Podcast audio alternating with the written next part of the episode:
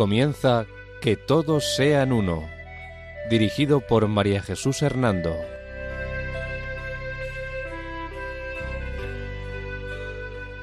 Buenas tardes, queridos oyentes de Radio María. Un domingo más, bajo la protección de María, volvemos a estar con ustedes en este programa titulado Que todos sean uno. La dirección del programa corre a cargo de María Jesús Hernando. Y a mi lado tengo como colaborador a Eduardo Ángel Quiles. Buenas tardes, queridos oyentes. El sumario de nuestro programa es el siguiente. Iglesias reformadas o presbiterianas derivadas del calvinismo fundadas por John Knox. Introducción a la iglesia de John Knox. Breve historia del fundador Knox. Vicisitudes políticas entre la iglesia presbiteriana de Escocia y la iglesia anglicana. La doctrina fundamental de la iglesia presbiteriana. La liturgia de los presbiterianos. La organización y estructura de la iglesia presbiteriana. La extensión de la iglesia presbiteriana en el mundo. El diálogo ecuménico con la iglesia presbiteriana.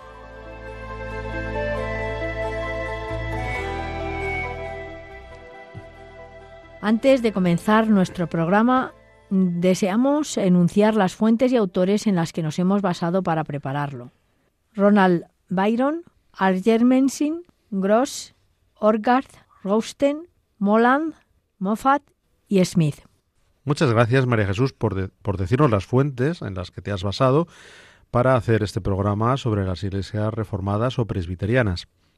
Lo primero que desearía que nos explicaras es la razón de por qué estas iglesias reciben este nombre. Sí, Eduardo, eh, verás, se conoce con este nombre a aquellas confesiones cristianas que, apartándose de la Iglesia Católica y rechazando el orden episcopal, conservaron en cambio una cierta organización presbiterial como forma de gobierno eclesiástico.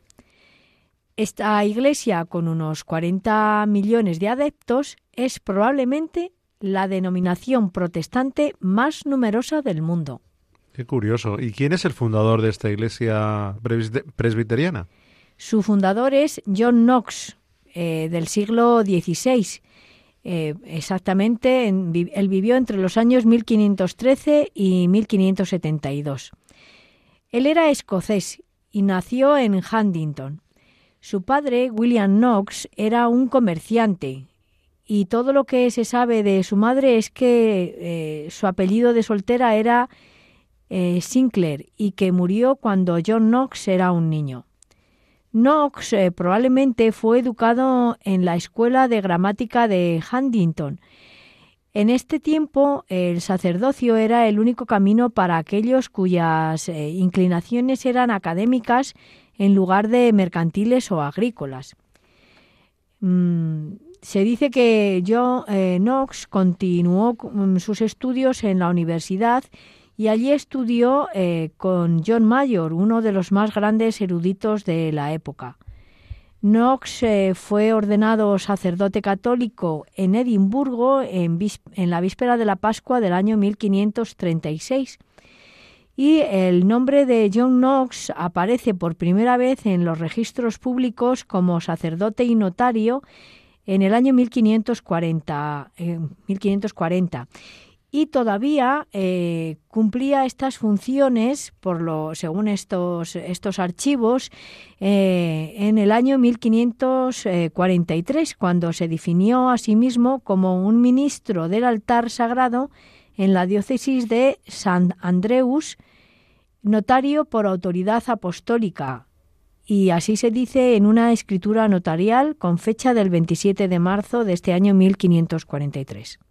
Entonces, María Jesús, eh, acláranos un poco. Si este hombre era sacerdote católico, ¿por qué se pasó a la reforma? Pues quizá porque después de ser ordenado, en lugar de asumir eh, deberes parroquiales, se convirtió en tutor de unos alumnos cuyos padres habían abrazado las nuevas ideas religiosas de la reforma de Lutero. Y esto probablemente influyó en su decisión de abrazar la reforma en el año 1544. Poco después eh, fue capturado por unas galeras francesas y llevado prisionero a Francia, pero tras quedar en libertad en el año 1549, volvió a Inglaterra, donde fue capellán de Eduardo VI. Durante este tiempo, Knox colaboró también en la redacción del eh, Second Private Book, y cuando la reina María, católica, ocupó el trono de Inglaterra, por miedo a ser decapitado, huyó a Ginebra, donde se encontró con Calvino. Pero pasados dos años, en 1555, volvió a Escocia. Muchas gracias, María Jesús, por hacernos esta breve introducción sobre la, sobre la vida de John Knox. Ahora me gustaría que nos explicaras un poco la relación de estas iglesias presbiterianas con la de Juan Calvino. Sí, eh, verás, Juan Calvino quiso dotar al protestantismo eh, de una organización capaz de reemplazar el sistema jerárquico católico. No sé si recordarás que en el programa anterior precisamente hablábamos sobre esta iglesia de Calvino. Esto lo hizo por eh, medio de un solo orden de ministros, los presbíteros, y de ahí el nombre de presbiterianas. Y estos presbíteros, junto con representantes laicos llamados elders, ancianos, unidos en el presbiteri o sínodo presbiteral, ejercen conjuntamente una autoridad parecida a la de un obispo. El sistema y las ideas calvinistas, al llegar a Inglaterra y Escocia, dieron origen a esta iglesia del presbiterianismo. Mm, puede decirse, por lo tanto, que presbiterianismo es el nombre con el que se designó en los países de tradición anglosajona a quienes en los ámbitos de influjo alemán o francés se designa con el nombre de reformados. Entiendo también, María Jesús, que si John Knox era de Escocia, natural de allí, de Escocia, que allí en Escocia se encontrará el mayor número de presbiterianos, ¿no es así? Podríamos decir que sí, dado que mm, la iglesia más importante y en cierto sentido la comunidad madre de los presbiterianos es la de Escocia. Eh, ahora bien, el presbiterianismo eh, es una confesión cristiana eh, oficial eh, de este país, pero que se extendió también a otros países. Pero si Escocia pertenece al Reino Unido, me viene a la cabeza que entonces, ¿quién es el jefe de esta iglesia? Pues eso te lo cuento después de una pausa. De acuerdo.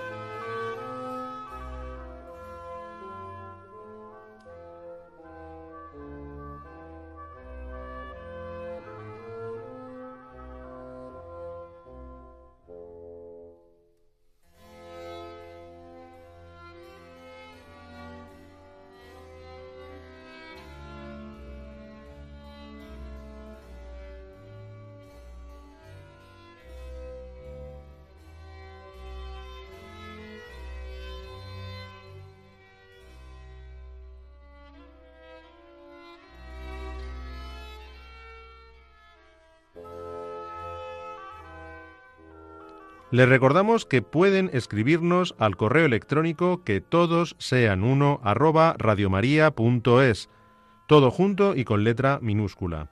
Repetimos, que todos sean uno arroba radiomaria.es. María Jesús, antes de la pausa nos ibas a explicar quién es el jefe de la Iglesia Presbiteriana. Sí, Eduardo. El jefe de, esta iglesia y de su sistema legal es el monarca del Reino Unido.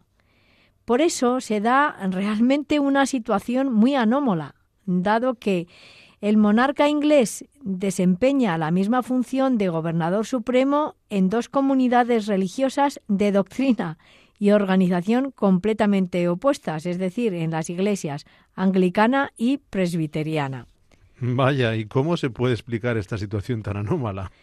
Se explica teniendo en cuenta las diversas condiciones que dieron origen a la introducción del protestantismo en, en dos países.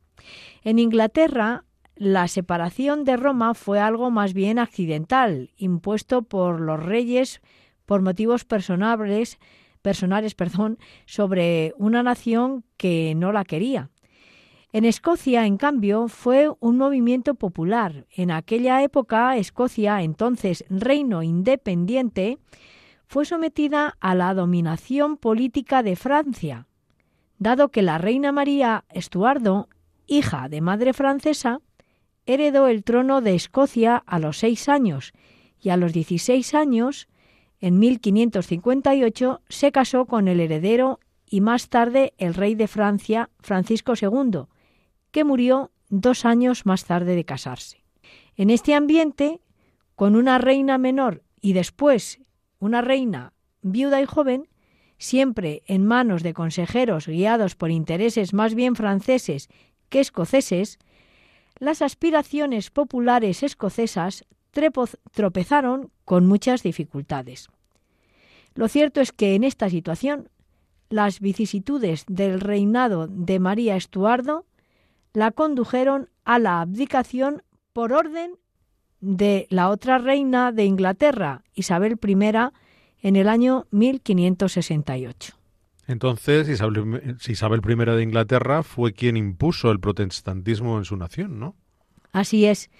De hecho, eh, fue Isabel I de Inglaterra una de las primeras, eh, fue una de las primeras acciones que hizo, imponer el protestantismo y, establecer, por lo tanto, una iglesia independiente de la Santa Sede y de la que se convirtió ella en gobernadora suprema. Esta decisión terminaría por provocar el nacimiento definitivo de la Iglesia de Inglaterra o el anglicanismo. Se esperaba que Isabel se casara y tuviera un heredero. Sin embargo, como no tuvo hijos, fue sucedida por su pariente Jacobo VI de Escocia y primero de Inglaterra, y a cuya madre Isabel, como decíamos anteriormente, había mandado ejecutar. Es decir, Isabel había mandado ejecutar a María, la madre de Jacobo VI. Pero John Knox en Escocia siguió las ideas de Calvino, no las de la Iglesia anglicana, ¿no? Cierto, Nos, que como decíamos antes estuvo exiliado en Ginebra y allí conoció a Calvino, aprendió de él el sistema de la iglesia de los presbíteros y la, la puso en su iglesia.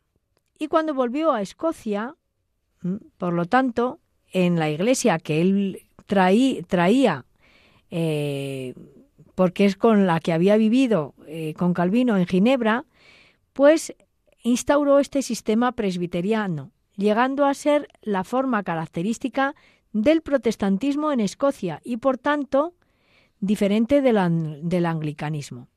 Por eso, al unirse las coronas de Escocia e Inglaterra en el año 1603, bajo el rey Jacobo I de Inglaterra y VI de Escocia, quiso introducir el episcopado de tipo anglicano en Escocia. Pero esta tentativa, como otras que quiso hacer mm, en, en otros momentos, fracasaron ante la oposición popular de la Iglesia de Escocia fundada por Nos. Después, con la caída definitiva de la dinastía Estuardo en el año 1688, el protestantismo calvinista presbiteriano quedó establecido como la religión del Estado en el reino de Escocia, aunque tuviese que seguir como gobernador eh, de este país el rey de Inglaterra o Reino Unido. Ya. ¿Y cuál es la doctrina fundamental que sigue la iglesia de John Knox o los presbiterianos? Pues verás, aquí te, eh, hemos de recalcar que los principios generales de la doctrina de Calvino no se siguieron fielmente en esta iglesia que es heredera suya. Nos encontramos de este modo con que la doctrina del presbiterianismo es eh, muy elástica. El documento doctrinal más importante de esta Iglesia es el de Westminster Confession, eh, preparado entre los años 1643 y 1649 bajo la autoridad del Parlamento inglés durante la breve dominación puritana en aquel país. En su doctrina, los presbiterianos, al igual que los demás protestantes, rechazan la tradición de la Iglesia católica y basan sus creencias únicamente en la Biblia. Siguen, por tanto, el principio luterano y calvinista de la sola escritura. Aunque a pesar de esto, los presbiterianos no están de acuerdo con los luteranos, no están de acuerdo ni en elegir los libros que forman el canon de la Sagrada Escritura que tienen los luteranos, ni en la actitud que debe adoptarse hacia la escritura. Mientras que Lutero reclamó para su Iglesia la libertad de juzgar el valor y la autoridad de cada libro según la opinión que él tenía de la conformidad con su doctrina fundamental de la justificación por la fe, para Calvino I y luego para Knox, fundador de los presbiterianos, la Sagrada Escritura, sin los libros deuterocanónicos, es una autoridad a la cual se debe la obediencia por igual, es decir, sin establecer una graduación entre libros o doctrinas. A ver, María Jesús, entonces con esto me quieres decir que hay un deseo de seguir como norma lo que dice el Antiguo Testamento, ¿no? Así es. Los presbiterianos siguen el Antiguo Testamento con bastante legalismo.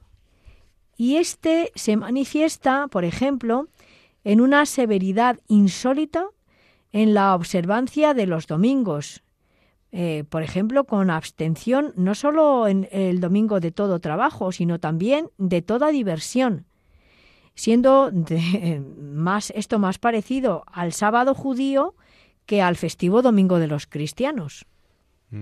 ¿Y qué más diferencia a los presbiterianos de los luteranos?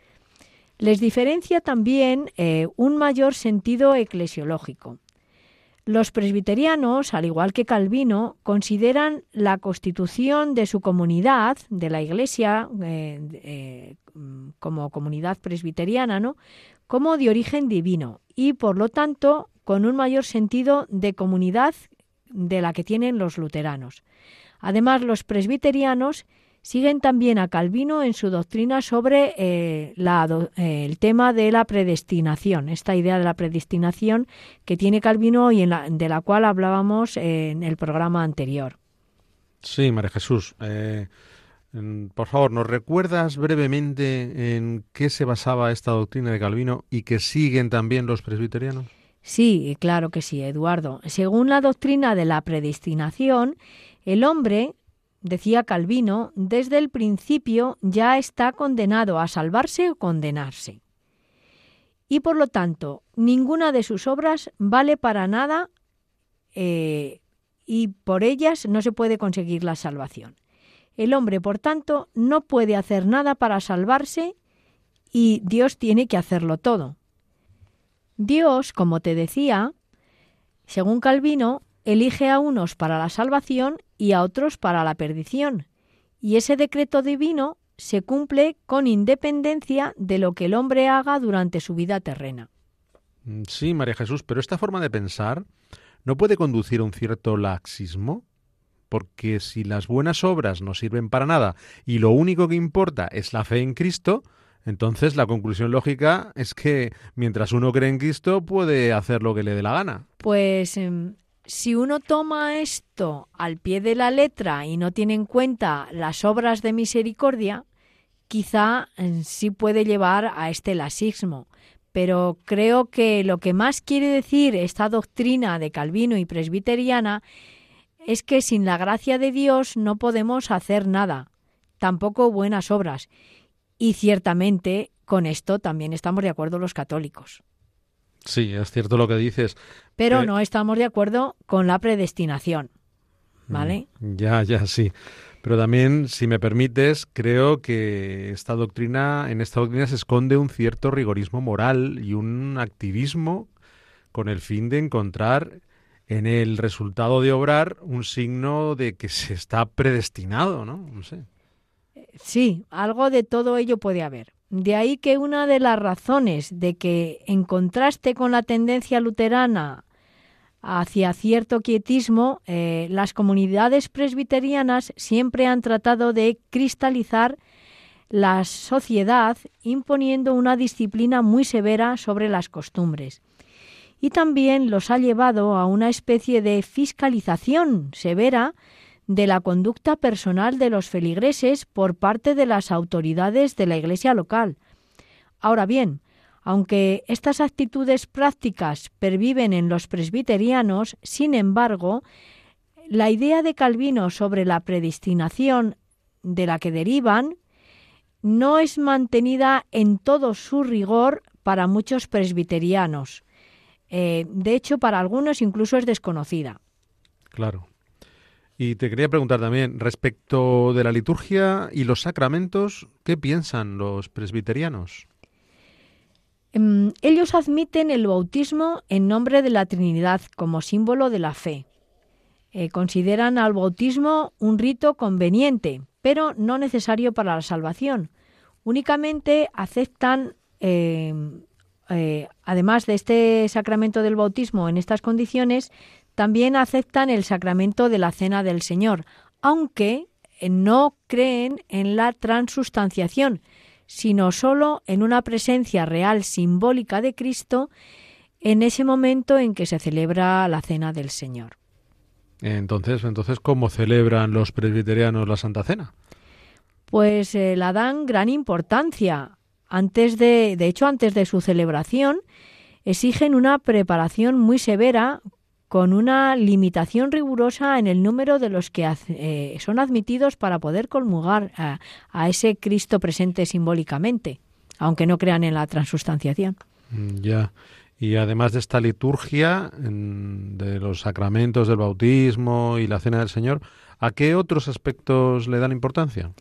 Pues además de estos dos sacramentos, podríamos decir que no tienen una liturgia fija, aunque sí existen libros como el Book of Communion Order, donde tienen las eh, sugerencias que el ministro puede seguir según eh, le parezca más conveniente. ¿no? También eh, se abandonó la celebración del año cristiano, incluso Hoy en día, mm, en el presbiterianismo, la Navidad no es día festivo en Escocia, aunque también es cierto que la presión de la costumbre social ha restaurado algo de la celebración de las fiestas principales de la, de la cristiandad entre los presbiterianos. Y también hay un cierto movimiento de restauración litúrgica. Muchas gracias, María Jesús, por explicarnos cómo celebran la liturgia los presbiterianos y a qué le dan más importancia dentro de ella. Ahora, si te parece bien, podrías hablarnos de su organización y estructura eclesial. Sí, mm, pero te lo cuento después de una pausa. Perfecto.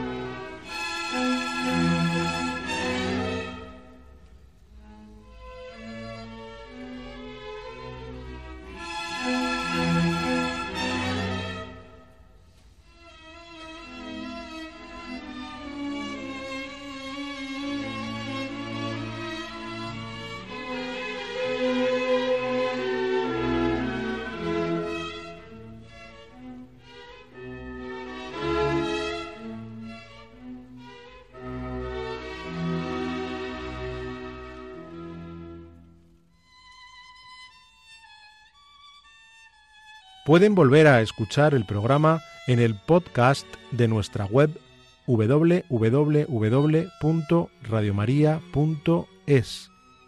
También pueden solicitarlo para recibirlo en casa pidiéndolo al teléfono 91 822 8010.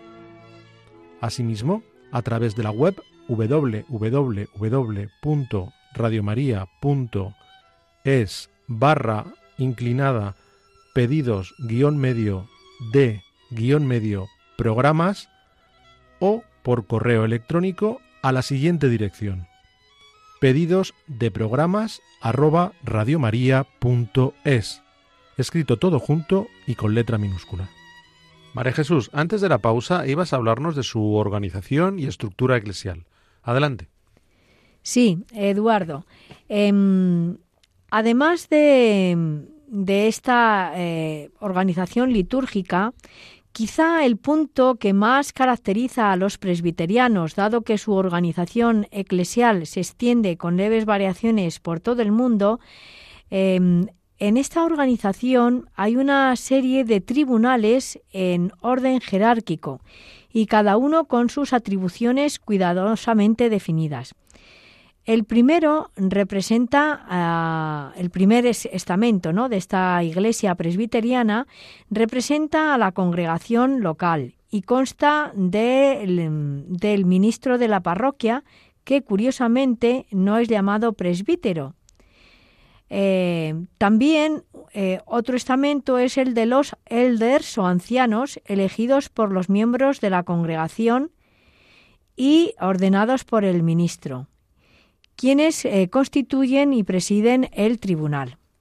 ¿Y quién se encarga de la vigilancia sobre la congregación local con respecto a la disciplina y el culto? Pues esto en esta comunidad eclesial le corresponde a otro estamento, que es el cuerpo de presbíteros y ancianos. Además, hay también un orden de diáconos en este, en este estamento eclesial, cuya función eh, de estos diáconos es el cuidado de los bienes temporales de la congregación. Y, a su vez, también están eh, los tribunales parroquiales de, de cada región, los cuales están representados por sus ministros y algunos elders elegidos en una agrupación llamada Presbytery. Y dinos, María Jesús, esta agrupación llamada el Presbytery, eh, ¿la podríamos comparar quizás con las diócesis que tenemos en la Iglesia Católica? De alguna manera sí. Em, además, esta agrupación llamada Presbytery ejerce también algunas de las funciones propias de los obispos eh, que tienen, o sea, las funciones que tienen los obispos en la Iglesia Católica. Este grupo de presbítere está presidido por uno de los ministros, em, el que llaman moderator, ¿no? Y este moderator es elegido anualmente por la comunidad el cual, además de fomentar las tareas comunes de las iglesias de cada región, también tiene la función de examinar y ordenar a los candidatos al ministerio. ¿Y quién los elige? ¿Quién elige a los ministros? Pues a los ministros los, elige cada congregación local. ¿Eh? en cada una de estas congregaciones se puede elegir libremente a su ministro, pero la elección tiene que ser aprobada por el presbíteri, a quien compete eh, conferir la ordenación si fuese necesaria. Además, por encima de estos presbíteros están los denominados eh, sínodos, ¿no? Estos sínodos reúnen a, varios mm, presbíteros, ¿no? para preparar los asuntos eh, en los temas necesarios de, la comunidad, de la iglesia de presbiteriana, ¿no? Es decir, em, estos sínodos eh, se forman para la Asamblea General. Y esta Asamblea General consta de ministros y elders o ancianos en proporciones iguales y elegidos por las congregaciones locales. Esta Asamblea General, a su vez, tiene la responsabilidad última en todas las cuestiones de doctrina y de política. y el presidente, que es el moderador, es elegido eh, de entre los ministros, aunque Escocia, donde el, presbiterianismo eh, es la religión del Estado, existe también el Lord High Commissioner, que representa al monarca como presidente de honor. Hay que destacar, Eduardo, que en Escocia los presbiterianos gozan de más libertad para formular su doctrina y liturgia que la que el Parlamento concede a los anglicanos en Inglaterra. De hecho, el World Presbyterian Alliance es una organización mundial que reúne cada cuatro años delegados de todos los presbiterianos del mundo. Muchas gracias, María Jesús. Es interesante conocer con detalle cómo se estructura y se gobierna esta iglesia presbiteriana. Ahora quizás podrías decirnos cómo es la extensión de la Iglesia presbiteriana en el mundo. Sí, claro que sí, con mucho gusto. Eh, verás, Eduardo, aquí me parece que es importante destacar que como el presbiterianismo es la confesión cristiana de la mayoría de los escoceses, pues también goza del uso de las antiguas eh, catedrales eh, las iglesias parroquiales y otras propiedades y rentas pertenecientes a la iglesia eh, que pertenecieron en su, en su tiempo a la iglesia católica en Escocia y que después se separó de Roma y por lo tanto se las, se las apropiaron los presbiterianos. Por eso, aunque otros grupos minoritarios como los católicos romanos y los episcopalianos eh, estén en Escocia, la situación mayoritaria de los presbiterianos en, este, en esta región del Reino Unido es muy superior a la de los anglicanos en Inglaterra. De hecho, su doctrina y actitudes eh, ejercen hasta hoy en día una influencia muy marcada sobre la psicología del pueblo escocés. Asimismo, en en el norte de Irlanda, también es una de las confesiones cristianas más importantes, esta de los presbiterianos. Y en los Estados Unidos, con unos 14 millones de miembros, es una de las confesiones cristianas más numerosas que existen. Muchas gracias, María Jesús, por hablarnos de la extensión de esta iglesia presbiteriana. Desconocía, ¿eh? por tanto, que fuera una de las confesiones cristianas con más miembros. Eh, bueno, y ahora, si te parece bien, para terminar, podríamos, podrías hablarnos sobre cómo afronta esta Iglesia presbiteriana el diálogo ecuménico. Sí, Eduardo. Em, este es uno de los puntos que más nos deben interesar cuando hablamos de las distintas iglesias cristianas.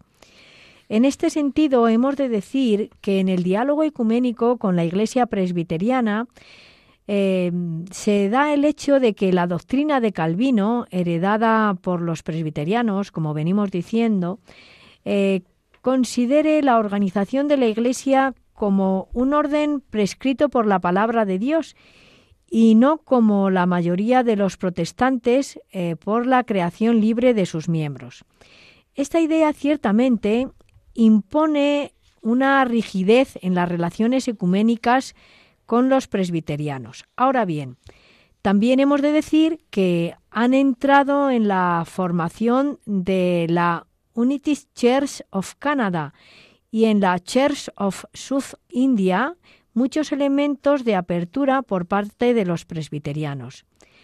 En Gran Bretaña, en cambio, las conversaciones que van celebrándose durante los últimos años entre presbiterianos y anglicanos han tenido poco progreso, puesto que los acuerdos teóricos de los teólogos han tropezado siempre con la oposición cerrada del pueblo escocés ante todo lo que pudiera significar episcopalismo de la Iglesia anglicana. María Jesús, y en el diálogo ecuménico con la Iglesia católica, ¿cómo se encuentran exactamente estas relaciones? Pues eso te lo cuento después de una pausa musical. ¿Te parece bien? Perfecto.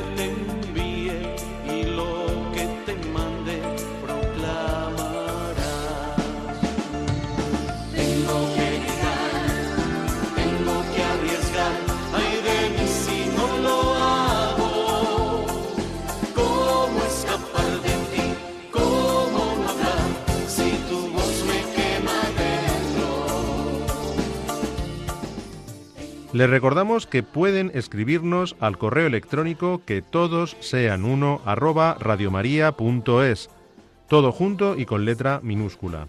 Repetimos, que todos sean uno arroba radiomaria.es.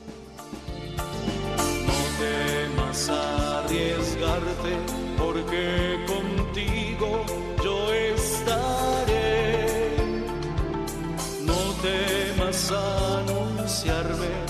porque en tu boca yo hablaré. Encargo hoy mi pueblo para arrancar y derribar. María Jesús, antes de esta pausa que hemos tenido musical, nos decías que nos ibas a hablar sobre cómo iba el diálogo ecuménico con la Iglesia Católica con respecto a estas iglesias presbiterianas. Sí, es cierto, Eduardo. Eh, verás, en este diálogo hemos de decir que mm, eh, entre la Iglesia Católica y la Iglesia Presbiteriana de Estados Unidos eh, se ha experimentado en los últimos años avances inesperados, a pesar de que ha habido, hay importantes diferencias y siguen separando eh, estas diferencias, pues eh, estas dos eh, confesiones cristianas, presbiterianas, presbiteriano y catolicismo, ¿no? Pero se van dando pequeños pasos, sobre todo en, Estados Unidos. El Papa San Juan Pablo II pidió que se analizara la respuesta presbiteriana a su propuesta lanzada en la encíclica Ut Unum Sint, en el número 95. Esta encíclica, eh, como recordarás, del Papa Juan Pablo II habla sobre el ecumenismo, está dedicada expresamente a él. Y en esta encíclica, en este número 95, el Papa mostraba eh, su disponibilidad a replantear las formas concretas en que se aplica el ministerio del obispo de Roma eh, para garantizar la comunión eclesial con las otras iglesias. Ante mm, esta propuesta que hizo el Papa San Juan Pablo II en la Ut Unum Sint, la Iglesia Presbiteriana respondió con la publicación de un documento eh, que lleva por título El sucesor de Pedro y que fue discutido eh, con el máximo delegado del Papa para los asuntos ecuménicos, el cardenal entonces, el cardenal australiano Edward Cassidy, en la sede central de los presbiterianos en Estados Unidos. Esta discusión entre ambas iglesias, presbiterianos y católicos, continuó después en Roma, eh, representando al Vaticano el cardenal alemán eh, Walter Kasper y más tarde el cardenal Cassidy. En particular, durante esta reunión se analizaron varios aspectos del ministerio propio del Papa. Ahora bien, los participantes, al llegar a este punto sobre el ministerio propio del Papa, eh, se dieron cuenta de que es necesario afrontar una cuestión mucho más amplia. Es decir, es necesario, según ellos, eh, primero abordar el concepto de la Iglesia que tiene la Iglesia presbiteriana, es decir, el concepto de, de la Iglesia eh, derivada de los apóstoles que tiene la Iglesia presbiteriana, y el que tiene la Iglesia Católica. Pues de eso depende después el papel que puede tener el obispo de Roma. En definitiva, en estas reuniones de ambas iglesias, presbiterianos y católicos, constataron y reconocieron que mmm, reconocer eh, también que existen diferencias sustanciales eh, era algo eh, previo y que estaba en la comprensión de la naturaleza de la Iglesia y en el ejercicio de la autoridad. Sí, María Jesús, pero ¿no se dieron acuerdos más concretos de ningún otro punto doctrinal? Sí, eh, mm, sí, sí, gracias a Dios sí se dieron en, en, otros puntos. De hecho, pudieron constatar que presbiterianos y católicos están unidos por la fe en Jesucristo, Hijo de Dios y Redentor, así como por la fe en la Trinidad. Los representantes de las dos confesiones eh, presbiterianos y católicos constataron también que el deseo de unidad está vivo, lo cual les alentó a continuar en el camino ecuménico, planteando en tres cuestiones. Eh, la primera, la posibilidad de la aprobación por parte de los presbiterianos de la declaración conjunta realizada por católicos y luteranos sobre la doctrina de la justificación. El segundo punto eh, que se desea tratar es la posibilidad de llegar a un reconocimiento mutuo del sacramento del bautismo. Y el tercer y último punto, eh, desean abordar el estudio conjunto de los acontecimientos que llevaron a la separación presbiteriana en los siglos XVI y XVII. Por lo que se refiere al estudio de los acontecimientos que se llevaron a la separación de presbiteriana en los siglos XVI y XVII, en la reunión se acordó analizar la posibilidad de afirmar que las declaraciones peyorativas lanzadas por representantes de las dos confesiones en el pasado ya eh, no se corresponde con la visión mutua que se tiene en el presente entre católicos y presbiterianos. Eso es algo pasado y no tiene sentido seguir recordando aquellos acontecimientos. Y también se vio la necesidad de que tanto católicos como presbiterianos se preocupen en el, en el día de hoy por la renovación espiritual, dado que esta es la condición para poder superar realmente las barreras que todavía dividen a los cristianos. Muchas gracias, María Jesús. Me parece muy constructivo olvidarse de las rencillas del pasado y enfocarse más en lo que nos une en el presente como cristianos.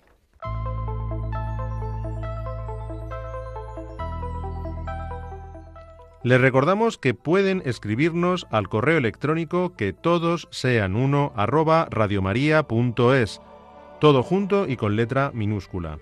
Repetimos, que todos sean uno arroba radiomaria.es. Bien, queridos oyentes, después de escuchar lo referente a la Iglesia Presbiteriana, nos despedimos de ustedes. La dirección del programa ha corrido a cargo de María Jesús Hernando y a mi lado ha estado como colaborador Eduardo Ángel Quiles. Hasta dentro de 15 días, si Dios quiere, que María nos guíe, nos guíe en nuestro caminar y en la búsqueda del diálogo ecuménico e interreligioso. Buenas tardes y gracias por escucharnos.